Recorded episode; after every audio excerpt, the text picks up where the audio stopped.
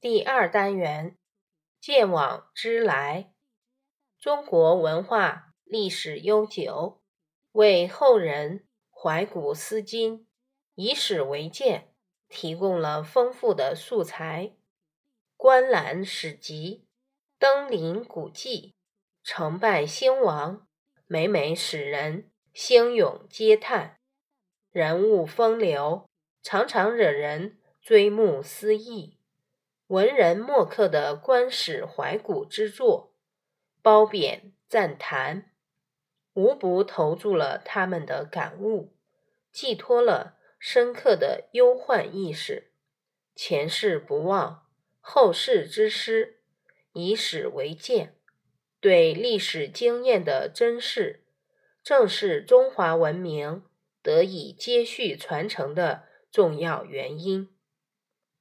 六，汴河怀古其二，唐，皮日休。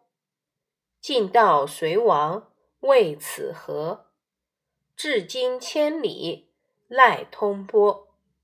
若无水电龙舟事，共与论功不较多。注释一，选自皮子文首。上海古籍出版社，一九八一年版。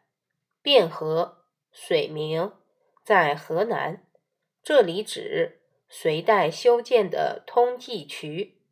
隋炀帝时开掘了名为通济渠的大运河，主干在汴河一段。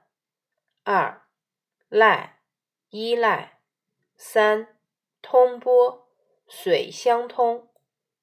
四水电龙舟事，指隋炀帝乘坐龙舟下扬州之事。水电，隋炀帝下扬州时所乘坐的船。这些船极其奢华，其内部的设计是宫殿式的，故称水殿。龙舟，这里指专供皇帝乘坐的船。文艺都说隋朝亡国是因为这汴河，但是到现在它还在流淌不息，南北舟楫因此畅通无阻。如果没有修造龙舟下扬州的事情，那么隋炀帝的功绩和大禹比也不会逊色。你知道吗？隋代大运河，中国是世界上最早开凿运河的国家之一。早在春秋时期，陈、蔡、楚等国就开凿了几条重要的运河。到了隋代，运河建设有了很大的发展。开皇四年（五八四年）。开凿大兴城（今陕西西安）至潼关的漕运渠道，连接黄河和渭水，名广通渠。大业元年（六零五年），在洛阳西面引谷洛二水达黄河，再从黄河边上的版主经河南荥阳东北。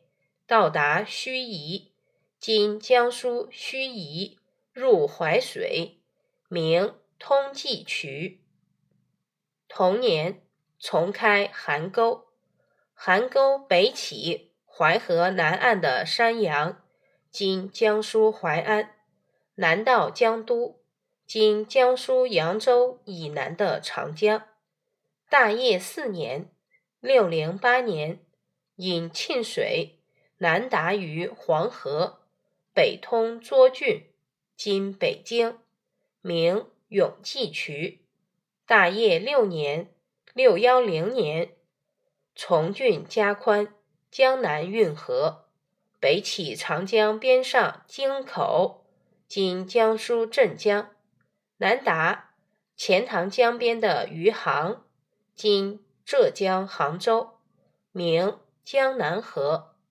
隋代大运河沟通了长江、淮河、黄河，促进了经济的发展。